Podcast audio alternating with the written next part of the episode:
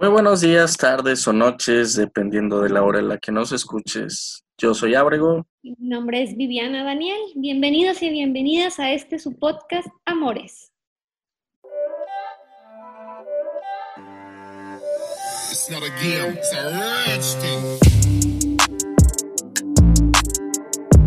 Muy buenas tardes, tengan todos ustedes. Un jueves más, un jueves de podcast que ya habíamos durado ahí dos semanitas sin subir material por cuestiones de trabajo y por cuestiones de la pandemia, pero ya estamos de vuelta. Compañera, ¿cómo estás? Bien, compañero, ya extrañaba este espacio donde podía como reflexionar y es como un tiempo para a solas, ¿no? Está padre. Sí, como de, como de desestrés, ¿no? Como de de salir un poquito de la rutina y hablar de cosas, pues de la vida cotidiana, pero pues desde nuestra perspectiva. Exactamente, ¿no? Sí hacía falta un poco eso y más porque hasta el clima lo amerita, ¿no? Está Oye, sí. tormenta, platiquita. El, clima lo amerita como para un podcast rico y un tema sobre todo bastante nostálgico, bastante eh, llamativo para mucha gente porque cuando hablamos de, de, amores, no podemos dejar de lado esos amores imposibles o esos amores idealizados, también denominados crush. Sí, o sea, ese crush o, o ese primer amor que, que, le pones mucha, que lo idealizas, que le pones muchas expectativas y que a la mera hora fue o no fue, se hizo o no se hizo. Estaría padre comentarlo, ¿no? Funcionó, no funcionó, exacto. Y aparte hay un material para entrar para arriba del tema porque todos hemos tenido relaciones de ese tipo o al menos eh, hemos idealizado mucho a una persona, incluso desde pequeños, y no solamente personas con las que convivimos, sino pues famosos, gente que sale en la tele, cantantes, eh, actrices, etcétera, ¿no? Así que va a ser muy interesante porque ahorita que hablamos de crush y que hablamos de todos esos amores, a mí me viene a la mente mi primer crush, pero antes de que yo lo platique, me gustaría platicar de, eh, preguntarte a ti, ¿quién fue tu primer crush? ¿Cómo estuvo? Platíquenos un poquito de eso, compañero. yo por eso hasta ahorita me reí, porque luego, luego me acordé y se me vino a la mente. Mi primer crush me acuerdo que fueron con esas telenovelas infantiles de cómplices al rescate, Ok. Eh, alergias y rebujos, todos estos personajes que, que, te ponían ahí. Ay, no, yo me enamoraba siempre de los protagonistas. Los Era Martín Rica y Manol y esos, ¿no?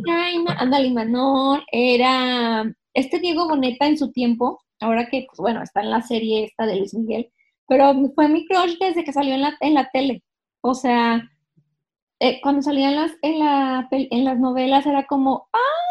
Qué hermoso, y lo idealizas y te encanta y luego, bueno, yo siempre he sido de las que se pone a fantasear y de que imagínate que me toque un niño, o sea, que no sé, en la escuela hay un niño que sea así como de boneta, que te cante, que te siga, que sea romántico, que también le gustes. Y luego como con unas ganas de, de poder sentir, o sea, lo veía en la tele y me hacía sentir cosas en la panza, como ese típico de mariposas en el estómago, ¿no?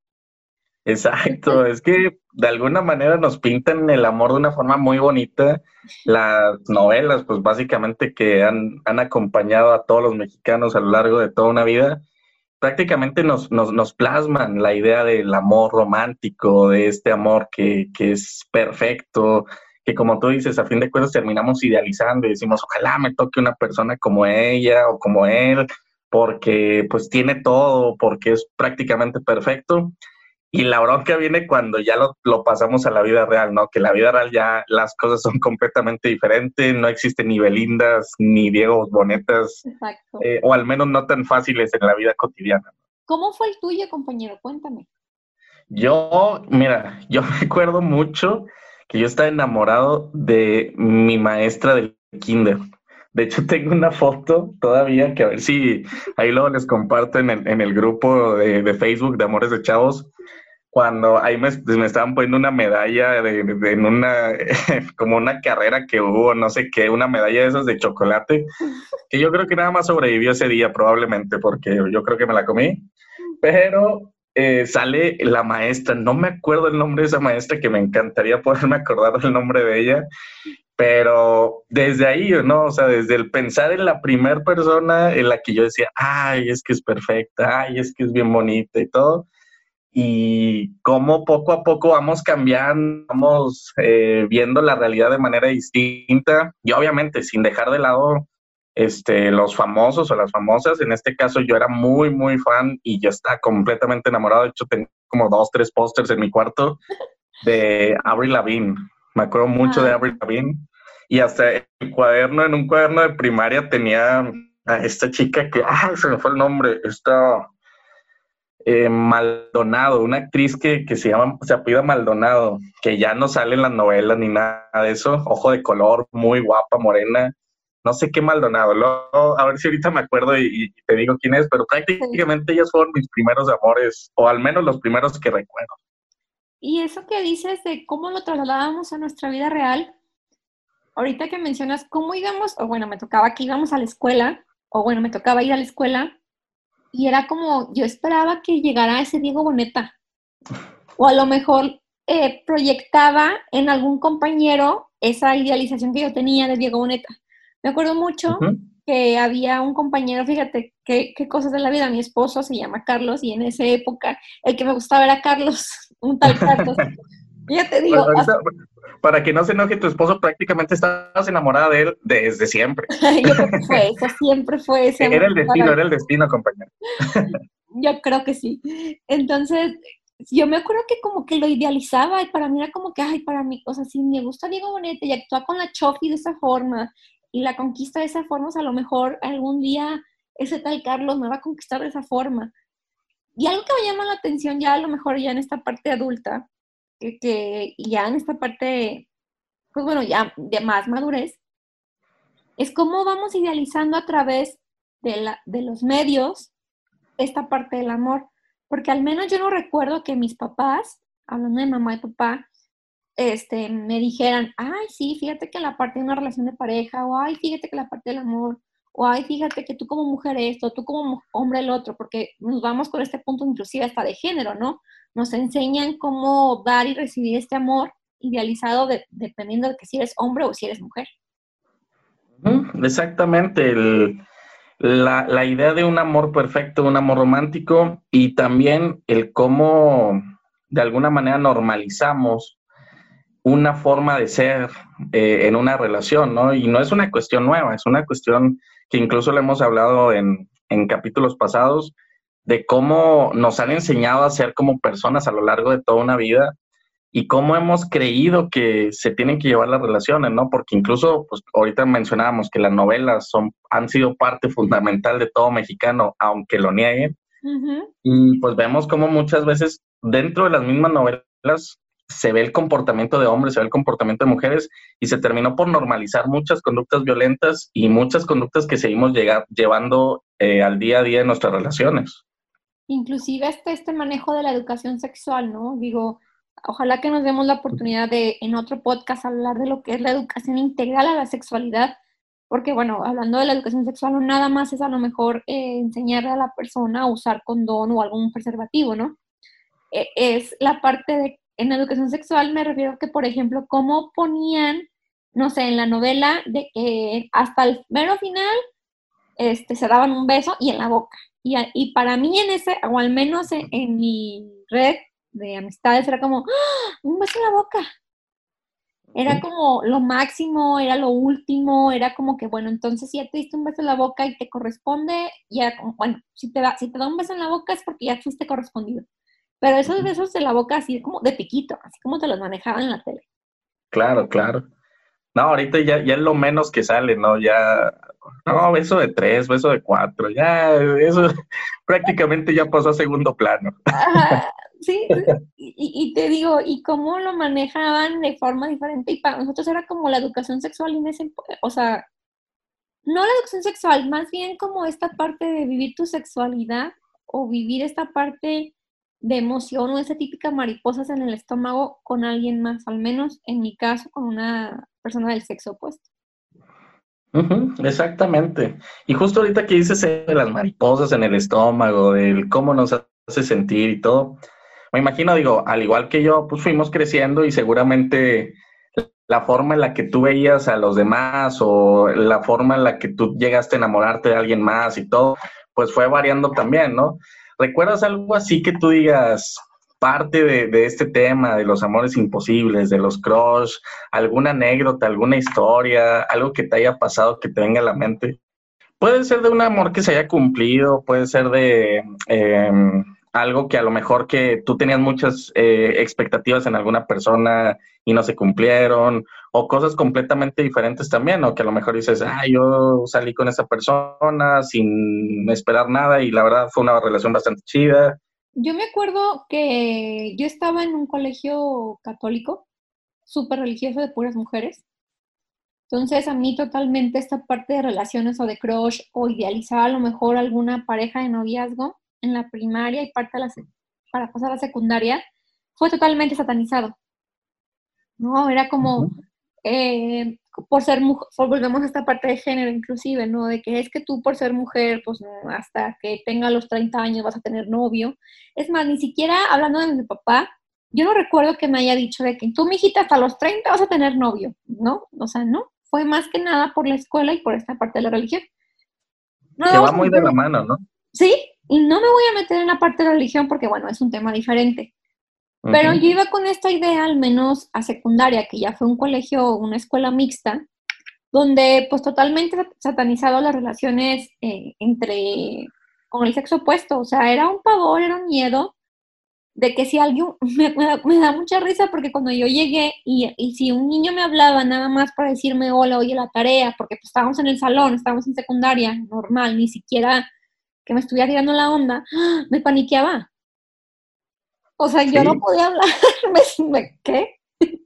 ¿Qué? Sí, era, eh, eh, y, no, y antes que no existía WhatsApp, que no existía los correos o el Facebook y todo eso, y que prácticamente teníamos que recurrir a, háblale por teléfono a su casa y pide que te la pasen, que era un verdadero martirio eso, ¿no?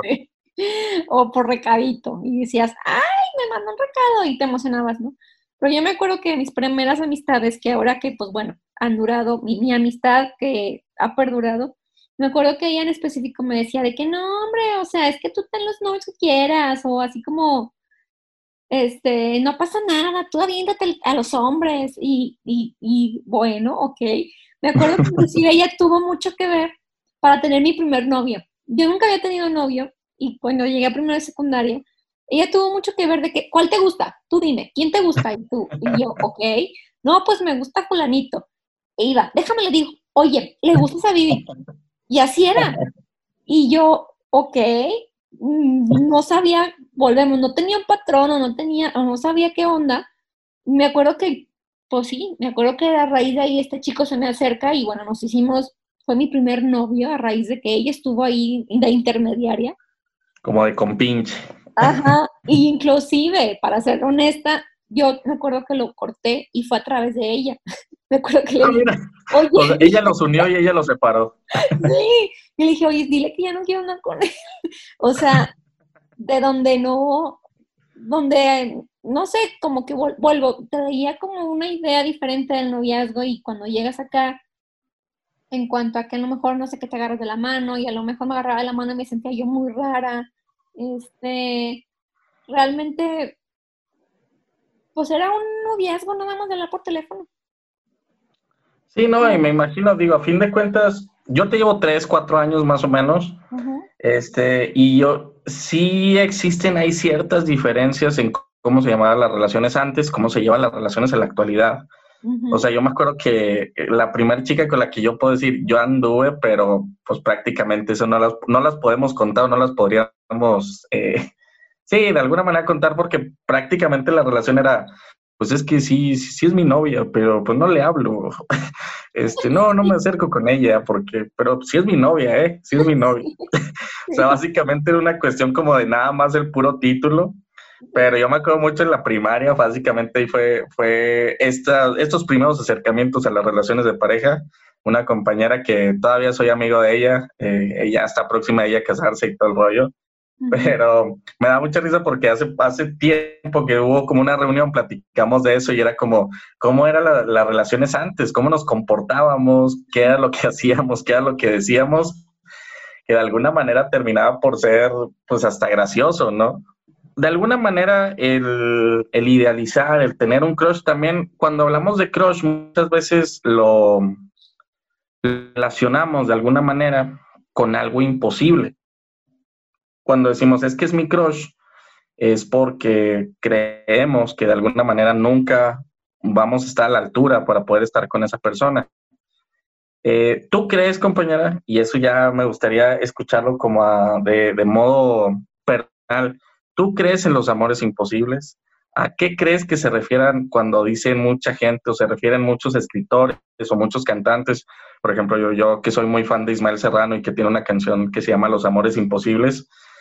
¿Tú crees en ellos? ¿Qué es lo que opinas de ellos? Me gustaría conocer ahí como tu, tu opinión. Yo creo que sí existe ese amor como imposible, donde a lo mejor siempre hubo ese, como esa atracción, ¿no? Esa parte de, pues es que nos gustamos y a lo mejor si hablábamos, hubo ese intento de, porque a uh personal sí me llegó a pasar como de decir, híjole, pues es que si hay atracción física, pero Mm, no, no, se, no se llegó a concretar como tal una relación y simplemente ya se, se, dejó así como que en el limbo o se quedó así de que, bueno, ya cada quien su vida, pero no, tal vez consista en que a lo mejor no hubo un 100% de que me complementas o no hubo un 100% de que me convenzas de que realmente quiero estar compartiendo tiempo contigo. Yo pienso que fue y eso tiene que ver que sea algo mutuo, ¿no? De, pues habrá algo que a mí me gustaba de él, pero, y él a lo mejor de mí, pero no al 100. Claro. Entonces, pues simplemente como que cada quien por su lado y ahorita pues cada, obviamente, pues, cada quien su vida, pero yo digo que sí, o sea, sí existe esta parte de que, bueno, pues como que es medio se intentó, o bueno, pues, o pasa esto, ¿no? De que a lo mejor nunca... O se, se intenta también, ¿no? Ándale, o sea, que se intente o no, porque a lo mejor habrá situaciones de que, ay, mira, fíjate, es que esa persona siempre me gustó, pero pues bueno, o siempre me atrajo, porque habrá que ver a lo mejor o analizar, ¿no? Que a lo mejor nada más sea por atracción física. Sí, también.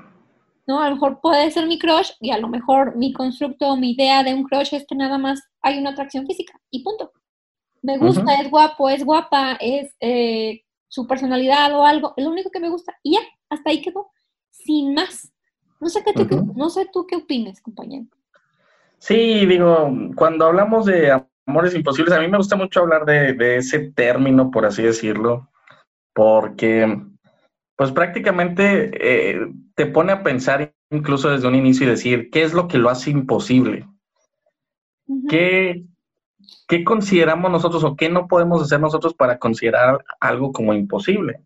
Y obviamente pueden ser muchísimos factores, puede ser que pues el miedo, la falta de coraje, a lo mejor el estar ya con una persona, el que a lo mejor esa otra persona está con alguien, em, no sé, a lo mejor situaciones que ahí, de alguna manera, incluso en la actualidad, que en la actualidad también mucha gente eh, tiene conflictos con estar en una relación o con no estar en una relación. O sea, vemos como que muy polarizado todo esto.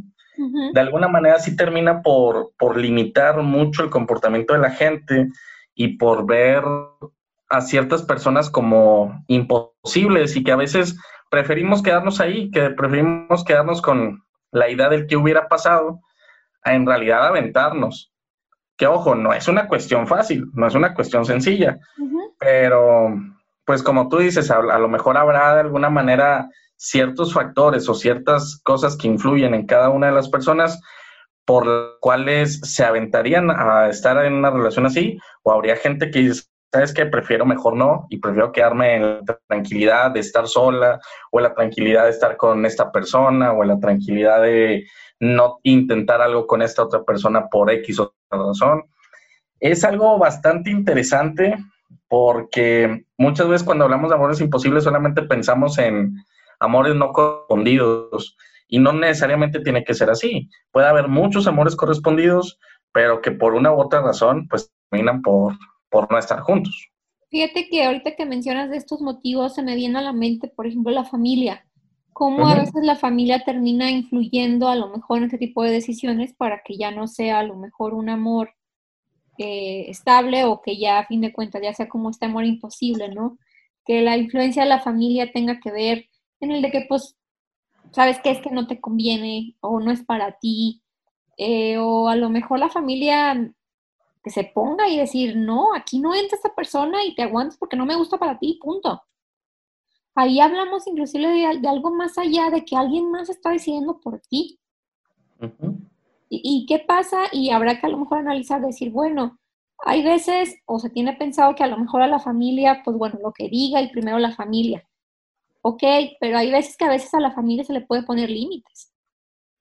Y se le tiene que poner, ¿no? Ajá, o sea, y hablando a lo mejor de como persona adulta, si yo quiero a lo mejor estar con esa persona y es amor imposible, pero mi familia no está de acuerdo o no me deja o, bueno, yo como persona adulta puedo marcar límites, pero no se nos enseña eso, ¿no? Y, es, yo creo que cabe en, un, en una completa, en un completo círculo de decisiones porque es decidir marcar límites con la familia, es decidir si realmente esa persona pues vale la pena, ¿verdad?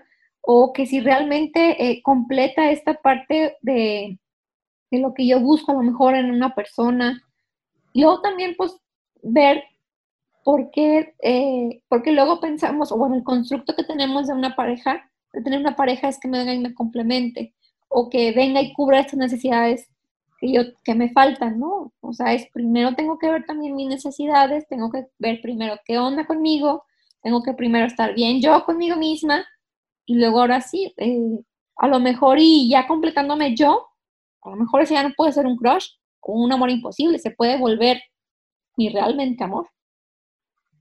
Ajá, exactamente, es, son temas que de alguna manera nos gusta a veces como que ponernos en un papel de víctima, nos gusta eh, esta, esta parte de decir, esa persona es inalcanzable, nunca voy a poder estar con ella.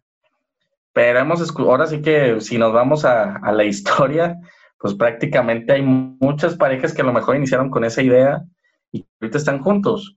Mucho tiene que ver el, el aventarse, las ganas, el deseo y sobre todo el pensar qué es lo que quiere cada una persona para sí mismo. Porque era la, siguiente pregunta que yo te quería hacer. De alguna manera, ¿tú crees que solamente es bueno, por ejemplo, el pensar en una persona como un crush cuando estamos pequeños? ¿O podemos tener crush ya cuando estamos grandes? Eh, ¿Qué también nos puede hacer, eh, qué tan bien o qué tan mal nos puede hacer el tener un, un denominado crush en nuestras vidas?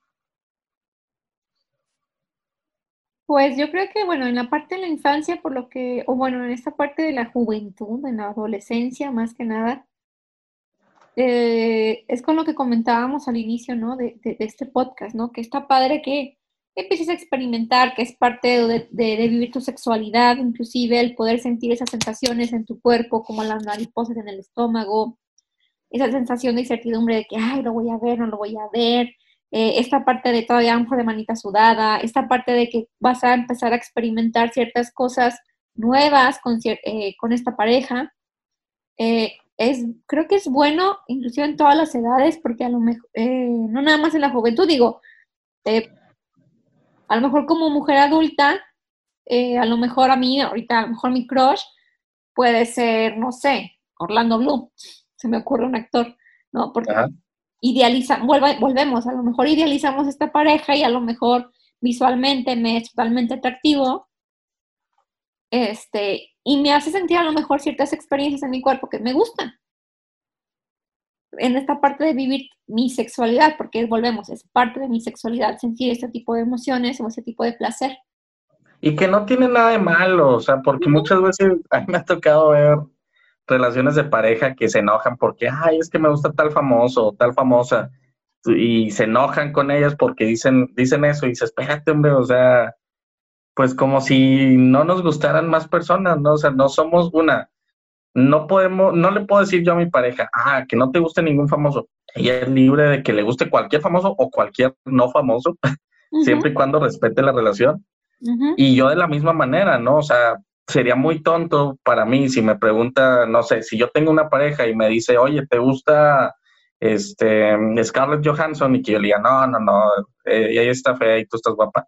A decir, no, hombre, ni te la creo, ¿no? o sea, dime algo que sea real, ¿no? Obviamente debemos de empezar a dejar de lado también estos, estas ideas tontas de posesión y de decir, ay, es que esta persona está conmigo y solamente me está viendo a mí. Claro que no, o sea, obviamente va a haber otras personas y todo. Lo importante o lo, o lo, fundamental es respetar la relación, ¿no? Una cosa es que yo pueda ver una mujer que pasando en la calle y diga, ah, está guapo o lo que sea, y otra cosa es que yo le tire la onda o que yo le diga a mi propia pareja, eh, fíjate, esa chava está bien guapa. Sería como hasta absurdo, ¿no? Ándale, a eso iba, ¿no? Definir esta parte de eh, visualmente la persona puede ser atractiva, más se queda ahí. ¿Me explico? A, como dices, a llegar y decirle a lo mejor a, a mi pareja, ándale, a lo mejor no se pasa un chavo muy guapo y yo le digo, volteo con Carlos y me dice, y a lo mejor yo le digo, oye, qué guapo chavo, tiene a lo mejor muy buenos pectorales. Pues claro que no, o sea, puedo reconocer inclusive hasta del mismo sexo esta parte atractiva. Por ejemplo, a mí lo personal me encanta eh, Esther Expósito. Esta actriz me, encanta, me vuelve loca. A todo el mundo le encanta. Sí, o sea, me encanta y no, y no la dejo de ver. Y me gusta, o sea. Claro. Y, y es, eh, es a lo que voy, es, es, poder diferenciar eso. O sea, el que me gusta, el que me encanta verla, no quiere decir que ya entonces ya voy a tener una relación con ella. Sí, exacto. Sí, o sea, es muy tonto eh, eh, este pensamiento del, enojarse y todo, porque pues es también como parte de, ¿no? Es, es chido como poderte, hasta alguna manera, si lo vemos desde otra perspectiva, eh, puedes, puede hasta levantarte el ego, ¿no? Y el, y el ánimo, muchas veces decir, ah, mira, pero está conmigo. Y a lo mejor, ¿sabes qué? Voy a tratar de, pues de gustarle más a mi pareja o de tomar ejemplo del por qué le gusta y ver qué es lo que yo puedo hacer incluso para mejorar también para ella. También puede ser. Pero entonces eh, podemos inclusive, pues, bueno, concluir que podemos sentir eh, o podemos tener un crush o a lo mejor nos puede gustar alguien más eh, sin necesidad de tener que llegar a algo más. Podemos concluir también que una cosa es cómo ya empieza a involucrar sentimientos y emociones. Yo creo que eso es lo que puede marcar la diferencia entre a lo mejor en que, tres, en que se hizo o no este amor o en lo que se hace o no, es cuando ya hay emociones. Cuando yo, yo pienso que cuando ya empiezas a involucrar esta parte de emociones, ya. Porque ya es muy, o sea, sí, hay, sí puede haber diferencia, inclusive porque pues si nada más me atrae físicamente, como dices, ahí se queda y ya. Sí, depende de lo que te haga sentir mejor y depende qué es lo que tú quieras para ti en este momento. Se puede quedar como nada más un, como una persona idealizada, se puede quedar como en una cuestión meramente carnal, o se puede llegar a tener incluso hasta una relación con esa persona, ¿no? El chiste es, pues, saber qué es lo que quiere cada uno y priorizar también el, y el idealizar a una persona así para lo que tú quieres, pero tener en cuenta que no, probablemente nunca vayas a encontrar lo que tú buscas en una persona por completo, ¿no? O sea, porque si bien a lo mejor las películas o las series o, las caricaturas o los libros pues nos han permitido nosotros crear nuestra propia eh, persona ideal, pues no dejar una idea que yo construí y que probablemente nunca la voy a encontrar, ¿no? Pero nos cuentan tanto de la persona ideal, pero también de la relación ideal.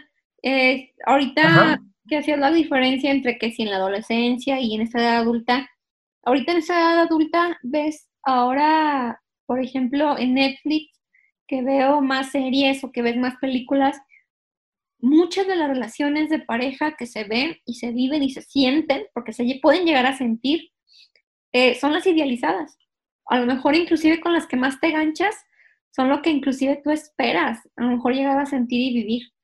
Porque hasta estos comentarios de, me ha tocado escuchar mis comentarios de, ay, es que yo quiero mi propio, no sé, eh, basándome en la película de Stand de los Besos, yo quiero mi propio Noah como el protagonista.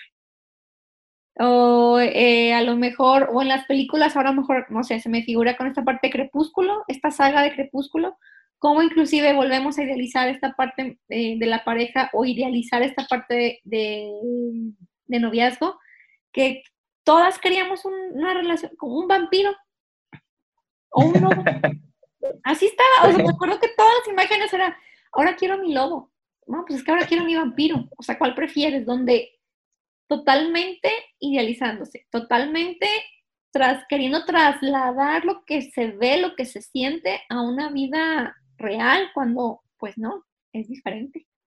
Y que no está mal, que no está mal, pero el cómo lo quieres implementar tú en tu día, en tu vida, es lo que en realidad puede ser que, que bien o que esté mal. Así de simple. Estar como bien conscientes, ¿no? De, bueno, ok, lo que se pasa, mi realidad es esta. Yo decido o yo puedo ver cómo cambiarla o no. Exacto. En ese canal. Y también a lo mejor eso nos puede también como que ayudar y, hacer una como una introspección y el decir, ¿por qué esa persona es mi crush? ¿Qué tiene ella que a lo mejor muchos no tienen? ¿O qué es lo que yo estoy buscando? Y que a lo mejor eso, a lo mejor sí, yo puedo decir que mi crush es, ah, es que yo tengo un chorro de, actrices que me gustan, pero en la actualidad hay una que me gusta mucho que se llama Mandy Dillon, una actriz que sale en una serie que se llama Afterlife este, a lo mejor yo puedo decir, me gusta esa actriz, pero ¿qué es lo que hace que a mí me guste esa actriz? Si solamente, como tú dijiste, es una cuestión física o si tiene algo más que hace que me atraiga y que de alguna manera yo puedo decir en un futuro, pues a lo mejor esto, el, el que ella me guste o que sea mi crush, aunque sea famosa, pues me puede dar de alguna manera alguna idea de qué es lo que necesito yo para mi vida y qué es lo que yo puedo buscar en una persona con la cual yo pueda llegar a tener una relación y no gancharnos o aferrarnos. Porque como dices, o sea, es, ¿qué es lo que me tiene ahí queriendo buscar o seguir insistiendo con ese crush? ¿Qué pasa? Que a lo mejor por más intentos o por más cosas que ha pasado no se ha dado, ¿por qué seguir aferrándonos? ¿O para qué? No porque, ¿para qué seguirnos aferrándonos a esa, aferrándonos a esa persona si ya lo intentamos por todos los lados, adiós y por haber, ¿qué pasa? Entonces, eh, creo que entonces, en mi conclusión, no es tanto el problema de mi crush, es mío. Porque a lo mejor nos aferramos a que queremos que sea esa persona a fuerza y no. Entonces, yo creo que, hablando de manera personal, yo soy, yo, yo tendría que estar viendo qué pasa para poder cambiar yo y ahora sí, a lo mejor soltar. Soltar, eso es importante, eh, porque es complicado, es complicado más cuando se convierte en este nivel de, de amorío, así decirlo, porque no es lo mismo que te guste una persona y tú digas, ah, esa persona es mi crush, prácticamente es como, como que sube de nivel automáticamente. Pero como tú dices, a veces el soltar eh, es necesario, es complicado, pero pues a lo mejor también el, el analizar qué es lo que quiere cada uno, el que incluso si llegas a tener la posibilidad, porque muchas veces eh, llega a pasar, ¿no? Que dices, era una cuestión carnal. En realidad a lo mejor ni siquiera era un amorío como tal, tan profundo, y a lo mejor pasa algo entre esa persona y yo y digo, ya, ya puedo pasar la página simplemente, ¿no? También el evaluar qué es lo que te puede ayudar como para poder aprender a soltar. Ahorita que dices eso de evaluar, volvemos, y he escuchado mucho esta frase, ¿no? De que es que a veces lo prohibido se vuelve excitante o lo deseamos más. Claro. ¿No? O claro, esto generalmente, eso es de ley. Sí, o sea, no sé si tenga que ver eso, que sabemos que es prohibido, sabemos que está mal, Sabemos que todo el mundo lo prohíbe tal vez, pero entonces es más excitante, me es más querer seguir insistiendo y a lo mejor pasa eso que dices. Luché tanto, quise tanto, me, eh, fue tan excitante el ser tan prohibido que en el momento en el que se me dio este permiso, si lo queremos ver así, va, se va. Está mucho esta parte de que es excitante, está prohibido, que cuando pasa, pasa eso que dices, que a lo mejor ya se fue como este encanto, si lo queremos ver de esa forma. Sí, exacto. Ah, incluso hasta las, las canciones, hay canciones que lo dicen, ¿no? hay canciones que prácticamente nos plasman esto y son cosas que a lo mejor se quedan ahí nada más, como una cuestión que pudo haber sido pasajera, pero que tratamos como de forzar para que fuera algo más, que a lo mejor pase eso y podemos dar vuelta a la página tranquilamente. A veces eso hace que de alguna manera el dar vuelta a la página sea más complicado también. Es, es una moneda al aire prácticamente, ¿no? Ahorita estaba escuchando una canción de que me encanta, este, de Silvio Rodríguez, y que decía justamente una de las frases icónicas de Silvio, que era de los amores cobardes no llegan a ni a historias, se quedan allí, ni el recuerdo los puede salvar, ni el mejor orador conjuga. Yo creo que con esa frasecita nos, despedimos. ¿Qué te pareció el, programa el día de hoy, compañera? Pues este, un poco de recuerdos de la juventud y la adolescencia con eso. Y que nos gustaría eh, que si nos estás escuchando, que nos compartieras parte de esas experiencias, cómo fue para ti esta parte de tus crush, esta parte de tus amores imposibles inclusive, cómo fue, qué sentiste. Nos gustaría leerte. Entonces, si nos puedes escribir, nosotros estamos ahí al pendiente. Ya saben, síguenos en nuestras redes sociales, nuestra página de Facebook, Amores. Coméntanos acerca de qué te pareció inclusive eh, esta, este tema y tus experiencias. Nos encantaría. Sí, vamos, que nos escriban ahí por inbox en la página Amores de Chavos, ahí de Facebook. Y, nos, para el próximo programa hacemos como una segunda parte y leemos algunas de las experiencias que nos hayan contado. ¿Qué te parece? Exactamente, no, me parece genial. Incluso pueden, pueden omitir nombres, pueden cambiar nombres si quieren y todo, para que no haya broncas. Y ahora sí que como en la cotorriza, Anónimo, por favor, pues lo leemos de manera anónima, no hay bronca. Exactamente. Esperamos con ansia sus mensajes para poderlos comentar y aquí los compartimos y los comentamos. Y así hacemos una segunda parte. Perfecto. Excelente, me parece muy bien, compañera. Pues muchísimas gracias, estuvo muy, muy padre, la verdad me, como tú dices, fue algo nostálgico, fue algo divertido, eh, me vinieron a la mente muchas situaciones, muchas personas, eh, y pues es padre, es padre recordar cosas así. Claro, saludos a esas personas. Saludos, saludos. Ya está, compañera. Nos vemos en el siguiente capítulo con un nuevo. Excelente, compañera. Nos vemos próximo capítulo, jueves, ya saben. Eh, vamos a tratar de subir un capítulo martes. Si no podemos, los jueves va a ser de ley que vamos a estar por aquí. Ya está. Chao.